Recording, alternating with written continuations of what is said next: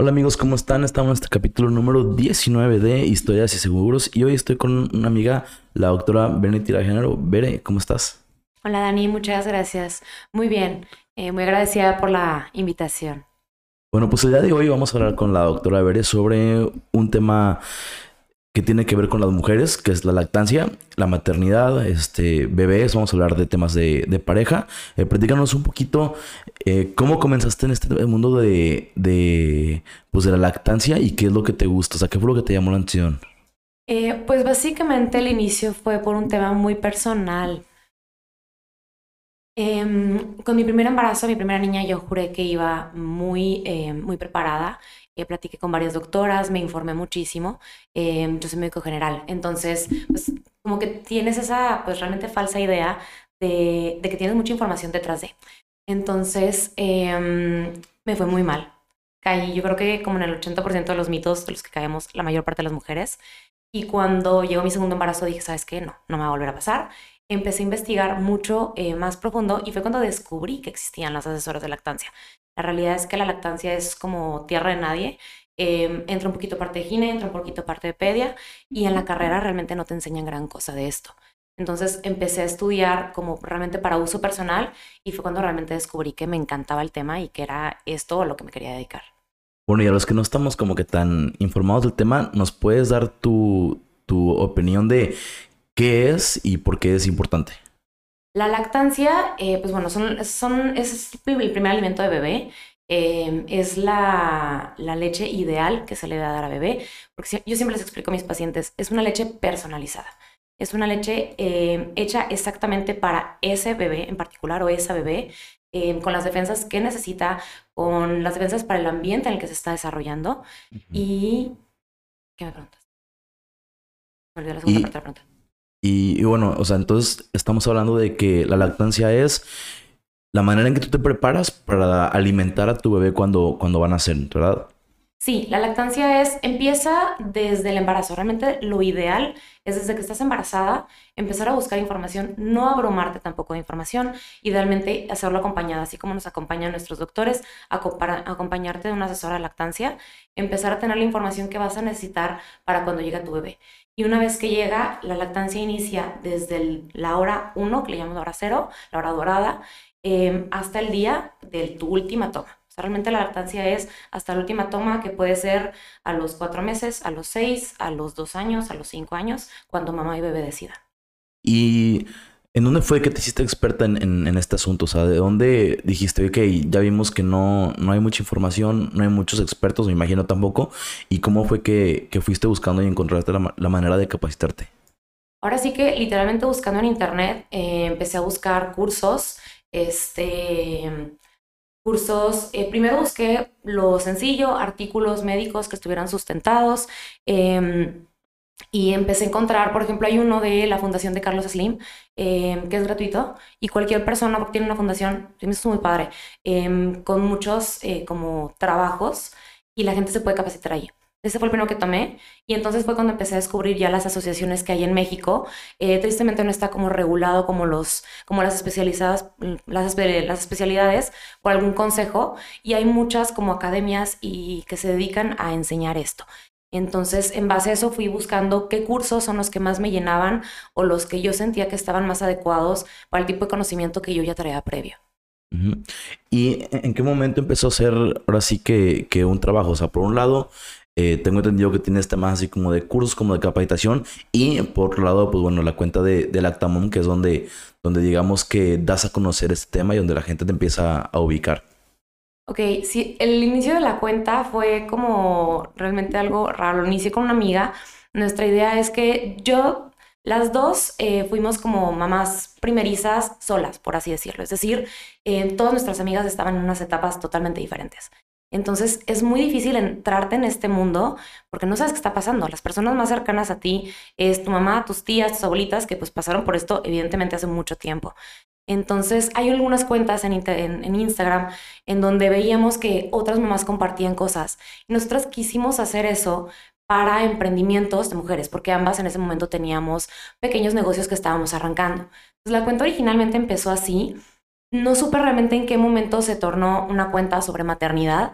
Eh, me quedé yo con la cuenta. Eh, por falta de tiempo, pues maternidad. Y este, y conforme, después cuando me embaracé, que empecé a estudiar todo esto, fue cuando realmente empecé a, mezclar, realmente la cuenta se convirtió parte de mi día, como que yo me quise convertir en eso que a mí me hizo falta. Entonces, cuando empecé a estudiar lo de la lactancia, dije, pues es que es a esto a lo que me quiero dedicar y entonces pues empezaron a derivar los, los cursos en las diferentes etapas de la lactancia. Y es que la verdad, ahorita se ha convertido como el medio de información, ¿no? O sea, estamos en la, en la época o en la etapa del Internet. Y la verdad, como tú dices, o sea, cuando hay un tema en el cual no hay información y tú la puedes dar y le empiezas a organizar y empiezas a sacar todo, pues como platicábamos hace rato, o sea, el tema de los mitos, o sea, o de perdido que puedes encontrar a alguien que ya pasó por tu situación y que sientas como que esa empatía, porque imagino que una mamá que va empezando, que tampoco tiene la menor idea, que va en, las primeras que imagino que debe ser súper difícil porque nadie pues nace sabiendo y por mucho que uno le digan cómo, que tengas papás, que tengas mamá, tía, abuelita, lo que tú quieras, pues debe ser complicado, ¿no? Y pues bueno, la verdad, qué padre que, que hayas tenido la iniciativa de empezar con la cuenta y ahora sí que platícanos un poquito más acerca de, de, los cursos. aparte de la información, ¿qué diferencia ves entre una mamá que no sabe nada de lactancia contra una mamá que ya viene más preparada sobre lo que tú le enseñas? Toda la preocupación y los problemas que se pueden resolver.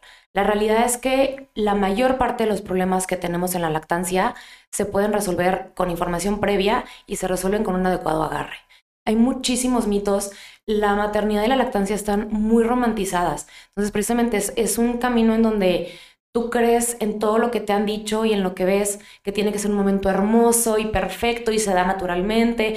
Y sí, bebé obviamente en su naturaleza sabe comer, sabe buscar, pero no sabe agarrarse adecuadamente al pecho. Entonces, cuando llegamos a la lactancia sin saber, Em, se presentan grietas, hay mucho dolor, puede haber hasta infecciones, mastitis, y todo esto lleva a que la mamá termine muy frustrada, muy triste, porque está viendo en todas estas redes, en todos estos mundos, el que todo el mundo le va perfecto, en teoría, que en realidad no es así. Y a ella le está yendo fatal, ella se siente, no se reconoce a sí misma, se siente súper triste, su vida giró 180 grados. Entonces, el tener la información previa, el saber lo que, lo que más o menos ya sabes qué es lo que viene, te hace sentir un poquito más tranquila y te sientes acompañada, a pesar de que no es alguien que esté al lado de ti. Yo, por ejemplo, siempre me quedo muy al pendiente de ellas. Dudas que tengan incluso que no tienen nada que ver con lactancia, trato de apoyarlas porque sé que son momentos muy agobiantes. Entonces, no nada más tiene que ver con el tema de la alimentación. O sea, ya estamos hablando de que se convierte en un tema integral de, de el tema emocional, el tema físico, o sea, porque al final ya afecta a tu cuerpo y también cómo, digamos que tengas ese cuidado de alimentar a tu bebé, te va a afectar en las primeras etapas. Y comienza a platicarnos un poquito de lo que me platicabas de mitos, o sea, porque ahorita no me queda claro qué pueden inventar o qué puede la gente creer que, que no sea verdad y dónde crees tú que está el, el problema o el, o el espacio de desinformación más grande yo creo que a través de que se van pasando las tías, las vecinas, las abuelitas. El famoso que la lactancia tiene que ser, o sea, lo pintan como un sacrificio que la mamá tiene que hacer por su bebé. La realidad es que no. Sí es algo por lo que te tienes que esforzar, pero no. Yo creo que todos hemos visto videos en donde las mamás están mordiendo algo del dolor al momento de darle el pecho a su bebé. No tiene por qué ser así. Eh, nos limitan muchísimo. Lo primero que te dicen es, tienes que dejar café, picante, chocolate, aguacate, lechuga, frijoles. Te quitan un montón de cosas. Vienes de nueve meses de muchísimas hormonas que van a tardar otros nueve meses cuando mínimo en terminar de regularse y regresar a relativamente su normalidad. Entonces, todo esto afecta... Eh, ¿Qué más?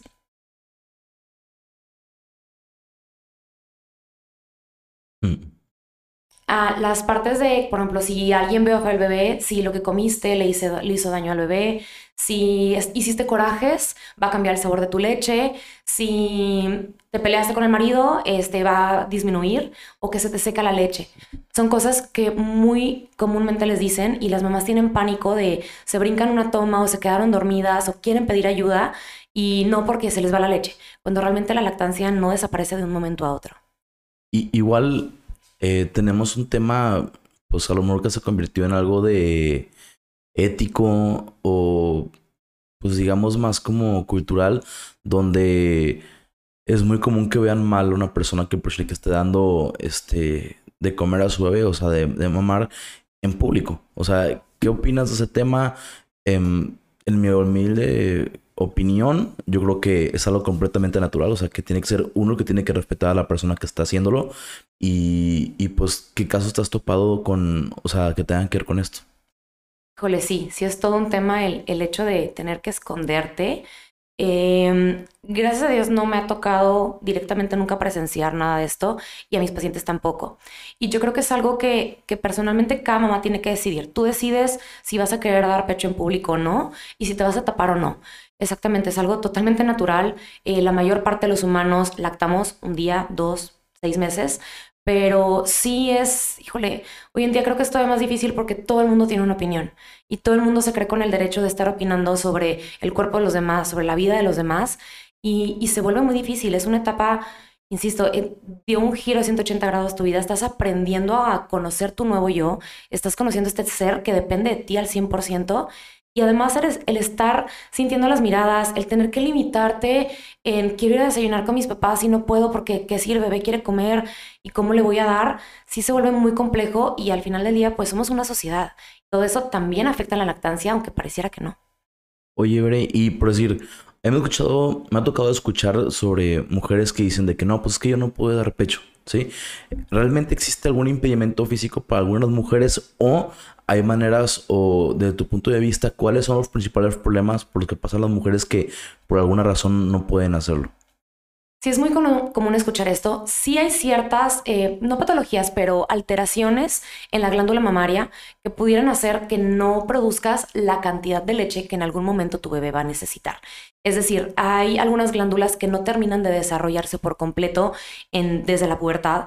Hay algunos tipos de mamas en donde precisamente estas glándulas existen y donde sí vas a producir leche. A menos de que te hayan quitado la glándula por completo, tú vas a producir leche sí o sí pero cuando la glándula está reducida, sí va a llegar un punto en donde va a ser menor la cantidad, la que tú produces, de la que tu bebé necesita. Ahora, esto va a suceder meses después. La realidad es que el bebé su estómago es del tamaño de una cereza cuando nace y al mes de vida es del tamaño de un huevo. Entonces, desde el día que nacen, por protocolo, les empiezan a dar cantidades de leche que deberían de tomar hasta el mes de nacidos. Entonces, ahí es donde nos empezamos a tomar, topar con las primeras barreras de que a ti tú estás viendo que te salen tres gotas de leche y crees que no vas a llenar a tu bebé, pero realmente esas tres gotas son más que suficiente para el bebé en ese momento. O sea, de alguna u otra manera están sincronizados. O sea, como tú dices, empieza, empieza produciendo menos leche porque es la cantidad que el bebé necesita y poco a poco va aumentando esa producción. Y, por decir, ahorita que tocaste el tema de la alimentación, ¿qué alimentos causan cambios en, la producción de leche y cómo repercuten en el niño o niña. Realmente los alimentos no tienen prácticamente ningún efecto en la leche. La leche se produce a partir de la sangre. Entonces nosotros comemos, llega a nuestro intestino la comida, se absorben los nutrientes y esos nutrientes que están en nuestra sangre, entonces con esa sangre se produce la leche. Eh, obviamente cada bebé es diferente, cada caso es diferente, pero son contados los alimentos que realmente pudieran causar un efecto en bebé y no van a ser tanto como, como te lo pintan, de que es que comió frijoles y le dieron cólicos. También está esa otra. Hay muchas cosas que en el tracto gastrointestinal del bebé, es decir, de la boca al ano, eh, vamos a presentar con diferentes problemas en los primeros dos años de vida. ¿Por qué? Porque la función de este es el digerir y absorber alimentos. Entonces, em, lo que comas, independientemente que comas cosas, restringas tu dieta o no, bebé va a tener cólicos, bebé va a tener gases. Em, la famosa intolerancia a la lactosa, la realidad es que es, sobrediagnosticada y es normal que los bebés tengan este tipo de problemas y no tienen nada que ver con lo que comió mamá. Y, y, por decir, tocando un tema a lo mejor un poquito más complicado, pero que es realmente muy común, es el tema del el alcohol y las drogas, ¿sí? Ah, vamos a hablar, bueno, alcohol, pues lo que tú quieras, y drogas, específicamente lo que es la, por decir, la, la marihuana, que es ahorita ya muy común en muchos lugares consumirlo de manera, pues digamos, este, diaria, casi casi. Por si en Canadá es un fenómeno, en Estados Unidos es un fenómeno, a lo mejor aquí en, México es un poquito más tabú, entonces la gente no habla de él, pero, pero vemos qué pasa. Pero en ese caso de sustancias, este, pues de ese tipo, ¿de qué manera afectan, en este caso, por pues, la sangre directamente que pudieran afectar? Em, el alcohol, eh, podemos trabajar con él El tabaco y las drogas están totalmente contraindicados en la lactancia. Incluso el tabaco, si hay alguna mamá que eh, es fumadora, se vaya, está contraindicado. Si lo llega a hacer en etapas más avanzadas, incluso tienen que bañarse y cambiarse la ropa, porque esas pequeñas partículas se quedan impregnadas y van directamente a los pulmones de bebé. El alcohol sí se puede trabajar después del mes, obviamente no es recomendado, pero como mamá yo puedo decir que perfectamente necesitamos a veces esa copita de vino después de varios días de muerte total. Eh, el alcohol después del mes hay como una regla y hay unas fórmulas que nos pueden ayudar a que mamá pueda tomar, que pueda salir, que pueda salir con su esposo a cenar, que puedan ir a una boda, a una fiesta. Y hay una regla que yo por lo general les explico eh, a las mamás que por cada vaso, por cada copa, por cada cerveza em, que se tomen, tienen que esperar tres horas para poder dar el pecho o en su defecto extraerse. A diferencia que mucha gente cree que tomaste, te sacas la leche y ya la limpiaste, por así decirlo. Cuando realmente no, necesitamos que el alcohol desaparezca de nuestra sangre para que entonces desaparezca de la leche. Entonces, yo una vez tocaba el tema de el tema de las sustancias. Quiero platicar un poquito más sobre la depresión postparto. La verdad, como hombre, no tengo así ni la menor idea cómo son los cambios hormonales de una mujer, o sea, qué es lo que sienten antes, durante y después, pero sí ha sido para mí muy evidente con, con conocidos, o sea, familiares, este, amigas, que después de, de, del parto hay un cambio y que no necesariamente es por, por el bebé, sino que es, es más de, de, emocional. Y creo que, es algo importante hablar porque a lo mejor uno Em, no lo percibe y piensa que es parte de, y hay que estar al pendiente del tema de, sobre todo la depresión, que es muy difícil, es algo que, mucha gente incluso lo, lo oculta y cuando aparece ahí es algo que tenemos que tratar. Sí, es, es un tema muy tabú y que realmente necesitamos empezar a hablar de ello. Em, los, hay como dos opciones. Los baby blues, que básicamente todas vamos a pasar por eso. Em, el cambio hormonal, vamos creciendo, vas creciendo un bebé durante nueve meses y tus hormonas acaban en el cielo. Y de la noche a la mañana, en pocas horas, baja todo esto. Entonces, el ajuste químico que sucede en tu cerebro es eh, muy pronto, o sea, muy rápido. Entonces, hay ciertas, hay más ajustes que se tienen que ir haciendo, inicia la lactancia y se combina un tema químico y emocional. Los baby blues es ese pequeño ajuste, la mayor parte lo presentamos y es eh, como el no reconocerte a ti misma. Entra también ya la imagen personal que te ves al espejo y tienes al bebé en brazos, pero todavía tienes la panza de cuatro meses. Em, no te reconoces, estás con vendas, la herida, todo. Son, son momentos en donde literal empiezas, te puedes estar un minuto riendo y los, los próximos cinco minutos ya estás llorando. Entonces, es, son este tipo de cambios y yo siempre les digo que es como un síndrome premenstrual, pero a la décima potencia. A diferencia de la depresión postparto, em, esto yo a mis pacientes siempre les digo, platíquenlo con su familia. Pregunten si sus mamás, si sus tías, y sus abuelitas presentaron algo así o qué sintieron y cómo estuvieron, porque es algo que sí se ve en ciertas familias y puede haber un factor genético. Y la depresión, lo que también les hago mucho hincapié es que em, ellas no lo controlan. Eh, los datos más extremos de depresión postparto es el no reconocerte a ti, no reconocer a tu bebé, no sentir felicidad alguna e incluso tener pensamientos para hacerte daño a ti o a tu bebé. Y mucho hincapié en el hecho de que ellas no lo están provocando, no, no eres una mala madre por tener depresión postparto, es literal un problema químico que se está dando en tu cerebro y que se soluciona con medicamento temporal. Era lo que te iba a preguntar precisamente, o sea, ¿hay algo que detona esta depresión postparto? ¿Y qué es? O sea, ¿es algo que ver con endorfinas? O ¿qué, ¿qué pasa en el cerebro de una mujer cuando está pasando por esta situación? Es precisamente todos estos cambios. Em, exactamente qué hormonas que hay cambios, no, no, podría especificarte, es para, más para el área de psiquiatría.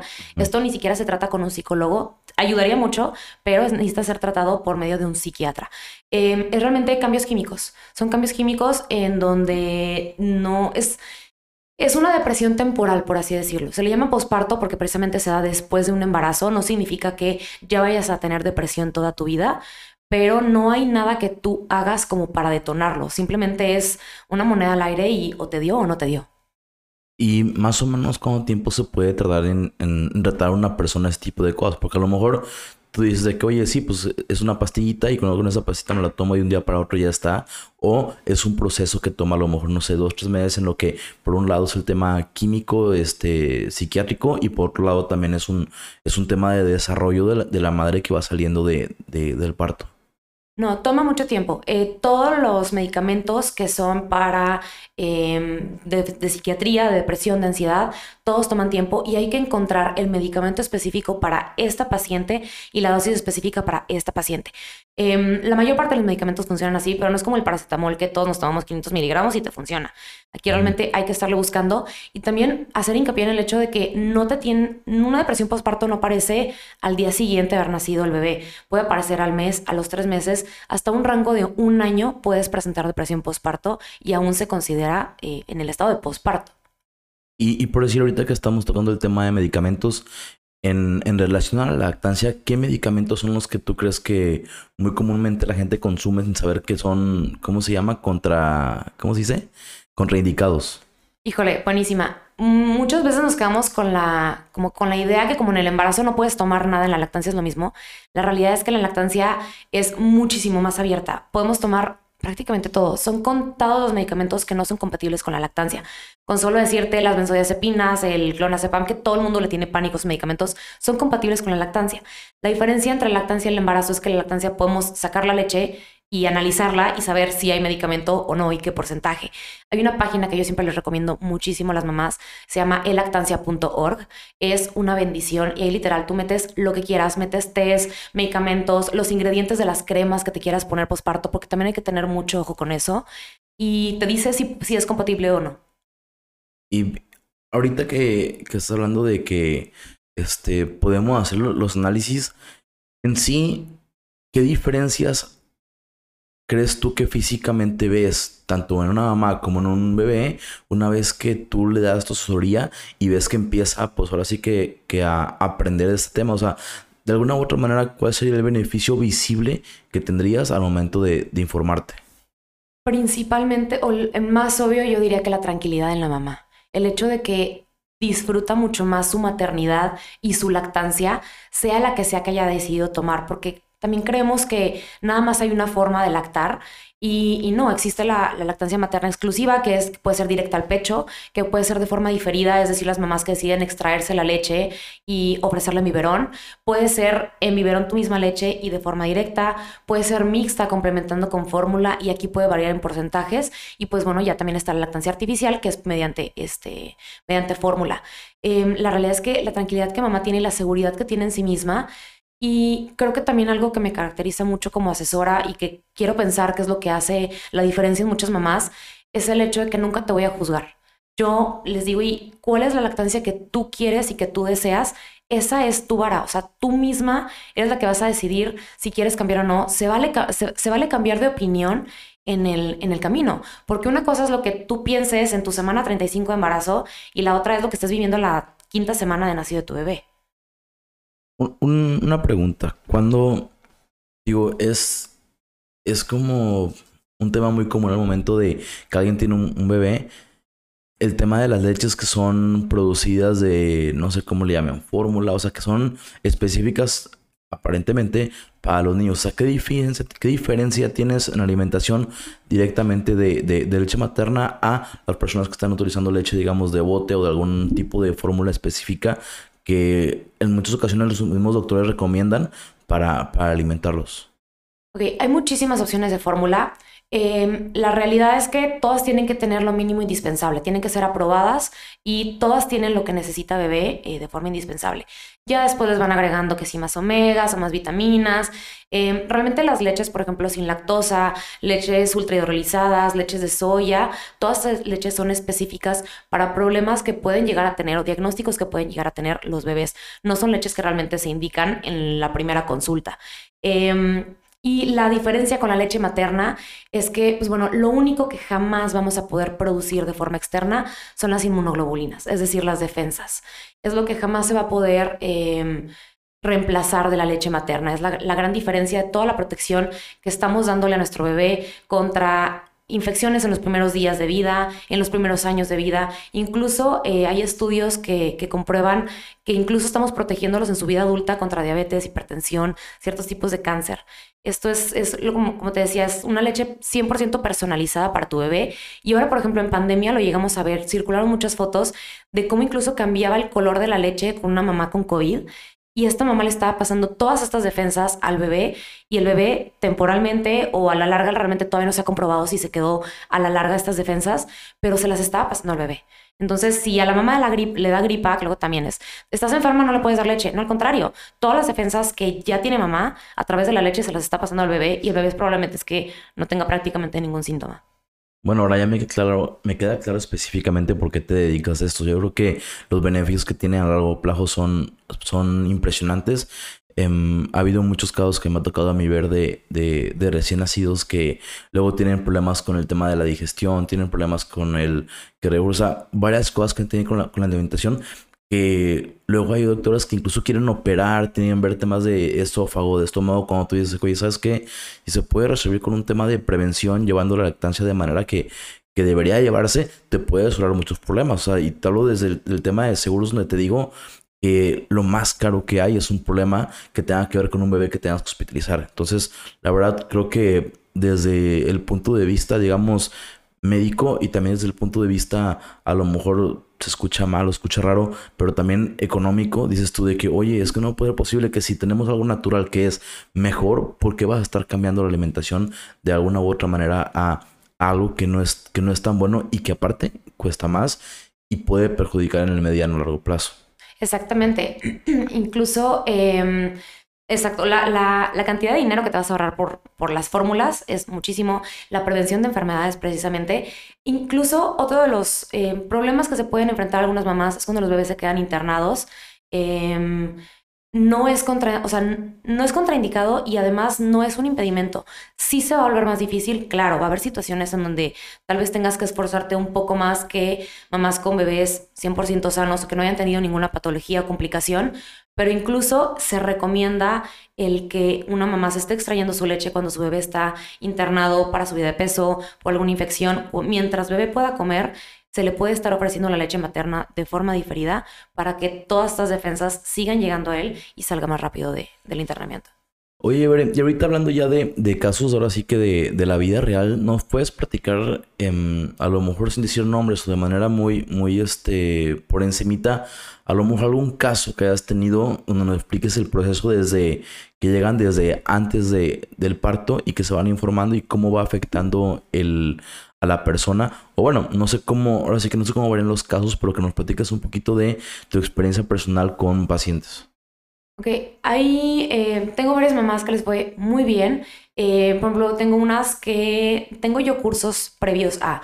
Em, les di el curso y siempre les digo, yo estoy a disposición si necesitas verme en consulta, si quieres que vaya al hospital contigo, si quieres que vaya a tu casa, porque yo sé que de la teoría a la práctica es una brecha enorme. Y están las mamás que les va de maravilla, que no vuelvo a saber de ellas en mes y medio, dos meses, porque les está yendo perfecto. Y están otras mamás que surgen muchas dudas, que empiezan a decirles que el bebé tiene cólicos, que, por ejemplo, no, que tiene que modificar su alimentación porque le está yendo mal al bebé. Y es en donde entra el, sabes que no, a ver, tranquila, vamos a ver, esto es a prueba y error, es normal. Em, empezar como que a calmarla sobre todo. Yo creo que gran parte de mi trabajo después de conocerlas, ya habiéndoles dado toda la información, es mucho este apoyo emocional e irles como asegurando el, el, que todo está bien. Muchas veces también, entendemos, los pediatras tienen muchísimo trabajo, hay una carga enorme y la realidad es que las, las mamás no siempre somos las personas más fáciles de lidiar con. Entonces, eh, precisamente por eso, como mamá y, y, como asesora, trato de, de acompañarlas en este en esta parte. Pero la realidad es que hay de todo tipo. Hay también mamás, por ejemplo, que al quinto día me, me manda mensaje, ¿sabes qué? Es que no puedo. No puedo, estoy batallando mucho, me tengo que estar sacando, bebé se despierta cada hora. Y es donde te digo que, que siento que es donde puedo llegar a hacer esa diferencia de, ¿sabes qué? La lactancia, no es, la lactancia no es para todas. No estás obligada, lo intentaste, diste lo máximo de ti, pero tu salud mental va primero. El que más vale tener una mamá feliz que una mamá lactando y, con rencor o, enojada por todo lo que está teniendo que hacer y sin disfrutar esos momentos. Son momentos que no regresan y que sin tratar de romantizarlo, la verdad es que sí es algo que tienes que disfrutar. Obviamente no todo el tiempo, pero también si necesitan soltar la toalla para poder sentirse felices, adelante. Y por decir, también llegan mamás que, o sea, ya después del parto que ya están haciendo una situación a lo mejor desesperada de que ellas quieren tomar ese camino y que de plano no pueden? Sí, sí me llegan también mamás que ya con 15 días de nacido el bebé, con un mes, em, y batallan mucho, se han estado sacando, tienen baja producción em, porque empiezan a brincarse tomas. Lo peor que podemos hacer si deseamos tener una lactancia exclusiva, es empezar a brincarnos tomas, porque eh, empiezan brotes de crecimiento del bebé, hay eh, momentos en donde es normal que el bebé empiece otra vez a pedir mucho, mucho el pecho y nos da esa falsa sensación de que no estás teniendo suficiente leche. Entonces, cuando empezamos a complementar o a brincarnos tomas, eh, nosotras mismas empezamos a disminuir nuestra producción por esto. Entonces llegan muy desesperadas o llegan con ya una mastitis o con los pezones agrietados. Y sí son casos más difíciles, pero no es imposible. Incluso después de cuatro meses de haber nacido tu bebé, podemos todavía iniciar la lactancia. Esto le llamamos relactación. Obviamente todo esto implica mucho esfuerzo por parte de mamá, eh, porque necesitamos empezar a aumentar la producción cuando bebé pues realmente sus requerimientos de leche ya son mucho más grandes pero todo tiene solución. La verdad es que con, la, con un buen agarre y sabiendo el cómo se produce la leche, la mayor parte de los mitos tú sola, conforme te van llegando, ya los puedes ir desmintiendo y saber que sí y que no. Y por decir uno de los temas que ahorita se me vino a la cabeza que cuando hablas de, mitos es hasta cuánto es bueno darle este ahora sí que leche materna a un niño, porque luego hay esa discusión entre el, oye, es que el niño ya tiene, no sé, más de, año y medio, dos años allá, y dicen, no, hombre, ya está muy grande para tomar, o sea, no sé, de alguna u otra manera la edad es un factor en el que dicen, oye, hasta tal edad es, es digamos, socialmente aceptable, y a partir de tal edad ya es como que ya está muy grandecito. ¿Por tú cómo ves este tema? Realmente aquí es en donde entramos otra vez como la sociedad. También está otro mito de la leche. Después de los cuatro meses es agua. La leche nunca, nunca se va a convertir en agua. Siempre va a seguir nutriendo al bebé y la leche va a ir cambiando junto con el bebé y sus necesidades. La OMS nos recomienda cuando mínimo seis meses. Es decir, si tú estás dando pecho, trata de estirarlo lo más que puedas cuando menos seis meses. De ahí para arriba nos recomienda que sea hasta los dos años. Realmente no hay un tope. O sea, tú puedes tener un bebé de seis años y seguirle dando leche. Em, yo siempre les digo, la línea la ponen ustedes. La pone mamá y la pone bebé. Tristemente sí es mal visto, sí son mamás criticadas y de que, ay, el niño ya tiene dientes y está comiendo, el niño ya va a la primaria, lo dicen exagerando y, y sigue tomando pecho. Y al final del día, pues a ti que te quita. O sea, ni es tu pecho, ni es tu tiempo, ni es tu hijo. Y al final del día yo creo que es parte de los temas de maternidad en donde tenemos que aprender a dejar de meternos en la vida de las demás personas. Si la mamá crió al bebé de tal forma, si la mamá dio pecho hasta los tres años, si la mamá tiene colecho o si decide usar pañales de tela, se empiezan a convertir temas de cada familia y que no incumben a nadie más que a mamá, a papá y a bebé. Y ahorita comentaste papá, y retomando el tema que platicamos hace rato, que uno como hombre está completamente ajeno a los cambios hormonales de cualquier tipo de, de los que tienen las mujeres, como decías, desde la, temporada de, de, menstruación, temporada de embarazo, temporada de posparto, todo eso nos lo sentimos nosotros, pero como hombre, ¿cómo te puedes involucrar? ¿De qué manera puedes ayudar? ¿O cuál ves tú que sería una buena relación de uno como pareja para poder apoyar este, en esta etapa?